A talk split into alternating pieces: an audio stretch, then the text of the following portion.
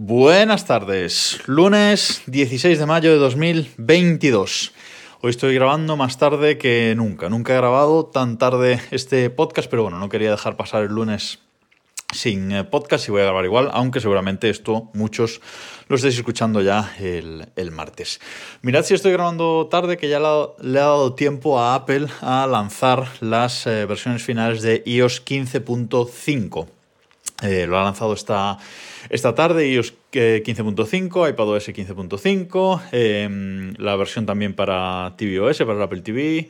15.5, eh, las versiones para los eh, HomePod y HomePod Mini también 15.5, actualización para el Apple Watch, WatchOS 8.6 y actualización para los Mac también, MacOS Monterrey 12.4. Ya tengo ahí algunos cacharritos actualizando mientras grabo esto. Y es que hoy os quería hablar de una aplicación que uso desde hace, yo creo que hace un par de años, puede ser que empezara a, utilizarla, y es un cliente de email. Y se trata de Spark Mail, un cliente muy famoso en el mundo Apple porque tiene versión tanto para iOS y iPadOS eh, como para macOS.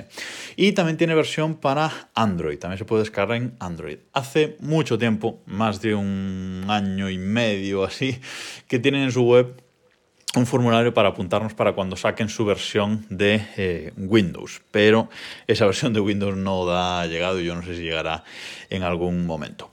Bueno, ¿qué es Spark Mail? Pues como digo, es un cliente de correo electrónico que nos vale para cualquier cuenta de eh, correo electrónico. Google, Outlook, Yahoo, eh, cuentas eh, IMAP, cuentas de Exchange, cuentas de cualquier tipo. Podemos meter aquí en este cliente de, de correo electrónico cualquiera de nuestras cuentas. Yo tengo creo que 11 cuentas de email configuradas aquí en Spark Mail.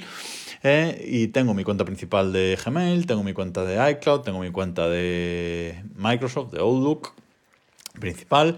Luego tengo las cuentas de Google de los podcasts, eh, tengo alguna cuenta más por ahí, tengo una cuenta de la Junta, eh, que es Exchange, o sea, tengo diferentes tipos de, cuentas y de diferentes proveedores, todo metido aquí en Spark. Y la uso tanto en el iPhone como en el Mac.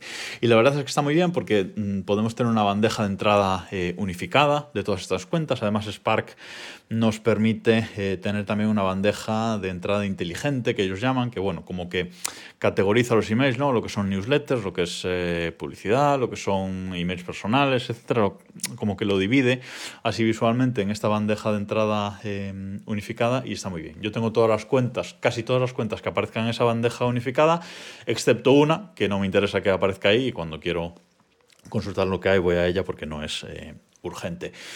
Y está muy bien porque, como digo, eh, nos aparece esa, bandeja unificada, luego podemos ir a, la bandeja, a las bandejas individuales, podemos ir a las carpetas de enviados, borradores, anclados, archivo, etcétera, papelera.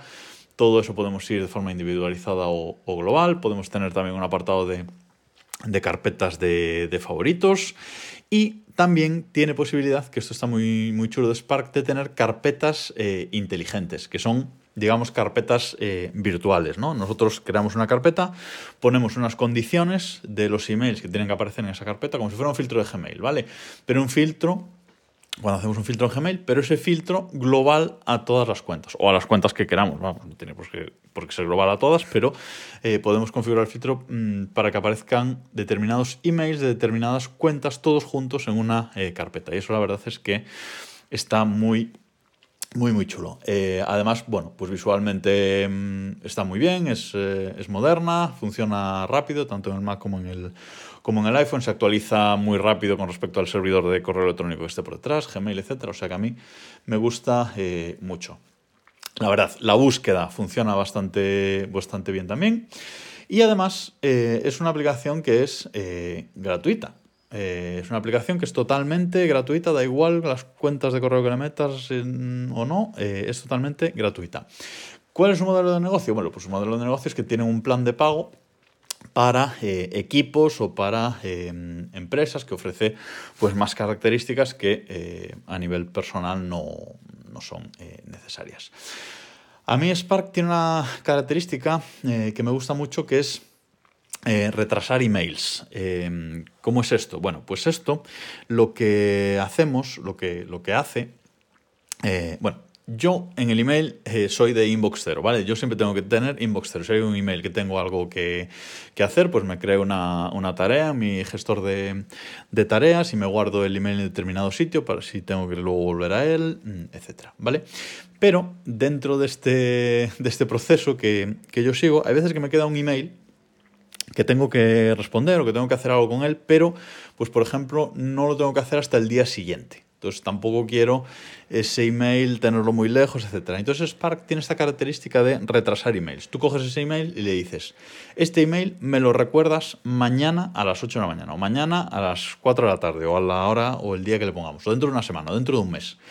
De forma que Spark, entre comillas, se guarda ese correo y cuando lo hayamos puesto nos lo vuelve a enviar y nos vuelve a aparecer como eh, no leído. Nosotros nos olvidamos completamente de ese de ese email y nos vuelve a aparecer como eh, no leído.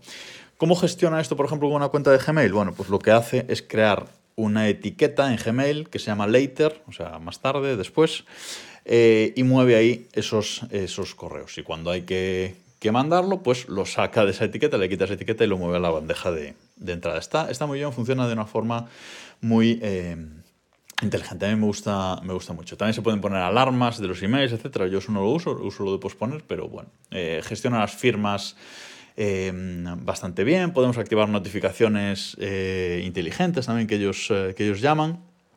Y tiene una característica también que es crear un enlace a un email. De un email podemos compartirlo y crear un enlace que podemos dar a cualquier persona para que lea ese email. Esto es también bastante impresionante. Y con Spark, de lo que sí que me quería centrar también hoy mucho, es a nivel, eh, a nivel privacidad, ¿vale? Eh, a nivel privacidad siempre eh, se ha puesto muy en entredicho Spark, pero mm, yo nunca he tenido ningún problema a ese nivel y por suerte la gente de Spark que son, por, por, cierto, de unos de desarrolladores de Ridley, desarrolladores con base en, en Ucrania, por eso sus, sus varias aplicaciones que tienen aparecen ahora con una banderita de Ucrania en la esquina inferior eh, derecha. Son unos desarrolladores de, allí que lo están pasando un poquito mal, pero bueno, están pudiendo mantener operaciones de momento. Em, bueno, como decía, que siempre se ha puesto en entredicho porque eh, Spark, la aplicación, eh, hace un parseo de los emails es decir, como que remaqueta los emails que llegan para que se muestren correctamente, para que se muestren bonitos. Y siempre se ha pensado que es porque, bueno, Spark lee todos nuestros emails y entonces los pone bonitos. Pero no es así. Ese parseo se realiza en las propias aplicaciones eh, finales. Sí que es verdad que Spark guarda nuestros correos en sus servidores para determinadas cosas. Y eso lo explican ellos muy bien en un enlace que os voy a dejar en las notas de este, de este episodio y que paso a resumir un poco eh, cómo, cómo, gestionan ellos la privacidad de esta aplicación y por qué no deberíamos de tenerle ningún tipo de miedo a, ella. Eh, vamos a ver, para enlazar nuestras cuentas, por ejemplo, de Google y Outlook, pues eh, el enlace de esas cuentas o el acceso a esas cuentas se hace mediante un token, con lo cual Ahí no tienen eh, email ni, nuestro email ni nuestra eh, contraseña.